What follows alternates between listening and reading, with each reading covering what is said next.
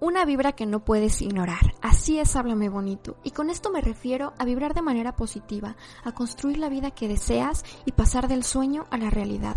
En este podcast vamos a hablar de emprendimiento, desarrollo personal, desarrollo y creación de marcas, arte, productos locales, lugares muy mexicanos que visitar y un sinfín de experiencias por contar. Vamos a pasar un muy buen rato, seguramente habrá risas, llantos, decisiones que tomar, pero sobre todo vamos a dejar salir toda nuestra creatividad y vamos a ser quien siempre hemos querido ser. Yo soy Natalia Álvarez, quédate conmigo, vamos a hablarnos bonito. Hey, ¿qué onda extraño? Bienvenido al cuarto capítulo del podcast. Esta es la segunda parte del capítulo anterior, la importancia de estar dispuesto. En el capítulo pasado di tres puntos importantes para mejorar las redes sociales de nuestro negocio, empresa o proyecto digital, los cuales fueron borrar contenido basura, mejorar la calidad del contenido y aumentar el contenido. Y aquí vamos a complementar rápidamente estos tres puntos para tener una guía rápida y podernos adentrar en el tema de dar valor a nuestro contenido, generar reacciones e impactar. Para no generar contenido basura, es importante entender que se trata de ti y tu proyecto. Se trata de mostrar la mejor versión de ambos, siendo tú mismo en tu versión más profesional, y siempre ser congruente con lo que piensas, dices y haces. ¿Estás de acuerdo en que una marca de productos que vende alimentos o artículos para mascotas no tiene absolutamente nada que ver con subir historias en Instagram de la fiesta del fin de semana pasado? Exacto, a su audiencia no le interesa ver ese contenido, y quizás hasta cambie la forma en la que sus seguidores o sus futuros clientes los ven. Y con esto pasamos al segundo punto, que es cómo mejorar la calidad de mi contenido. Bueno, aquí te dejaré cuatro puntos básicos, que son la primera, mejorar la imagen, la manera en la que las personas perciben nuestra marca. La segunda es mejorar el diseño, qué es lo que transmitimos con nuestro contenido. El tercero, mejorar las fotos o los videos, ya sea calidad, edición, pero sobre todo iluminación. Y el cuarto es mejorar el manejo de la información, démosle un uso correcto a la información y a todas las herramientas que tenemos a nuestro alcance. Para realizar estos puntos, muchas veces es necesario hacer una inversión en cámaras, luces o editores, o acudir con alguien que apoye, aporte y tenga las herramientas para realizar ese trabajo.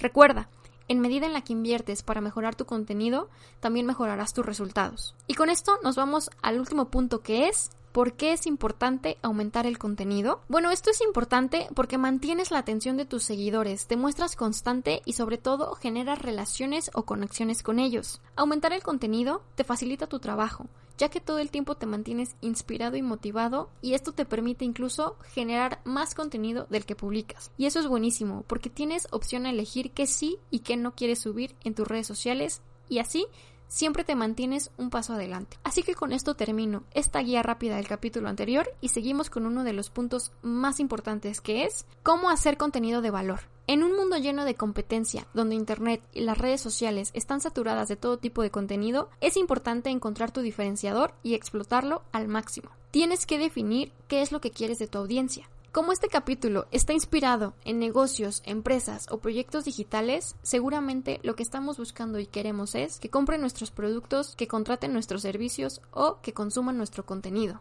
Así que una vez que lo definas, el siguiente paso es ponerte en el lugar de la otra persona. ¿Qué te gustaría comprar y cómo te gustaría que te lo vendieran? ¿Qué te gustaría aprender y cómo te gustaría aprenderlo. Incluso, ¿qué te gustaría ver y cómo te gustaría verlo? ¿O qué atención o trato te gustaría recibir? Una vez respondas a estas preguntas entenderemos qué queremos transmitir y en qué formato lo queremos transmitir. Ahora sí, nos vamos a la creación de contenido. Y aquí es importante tener en cuenta tres puntos básicos, que aunque sencillos, son la base para el éxito de nuestras redes. El primero es nuestras fortalezas, en qué somos buenos o para qué somos buenos. El segundo, qué están buscando las personas en relación a ese tema. Y el tercero, qué medios de difusión vamos a utilizar. Y aquí te dejo un ejemplo súper básico y súper rápido que es, supongamos que yo soy muy buena en fotografía, soy fotógrafa, entonces esa es mi fortaleza. ¿Qué están buscando las personas en relación al tema? Pues quizás fotos de productos.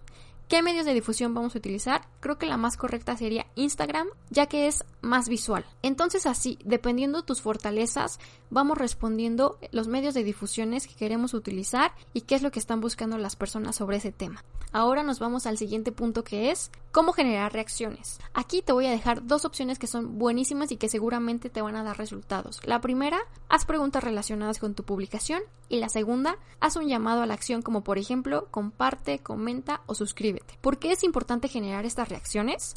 Bueno, así lograrás posicionarte en redes sociales y la aplicación tomará tu contenido como algo relevante o interesante y te posicionará mostrando tu contenido a más personas que podrían estar interesadas.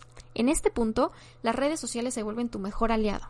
Y ahora sí, nos vamos al último punto que es engancha o impacta a las personas. Aquí es importante generar reconocimiento o que las personas se familiaricen con tu marca y por eso es importante saber cómo interactúa tu audiencia contigo y qué tipo de relación mantienen contigo. Aquí, por ejemplo, lo que nos interesa es generar prospectos y es importante saber cuántas personas llegan y cuántas personas permanecen.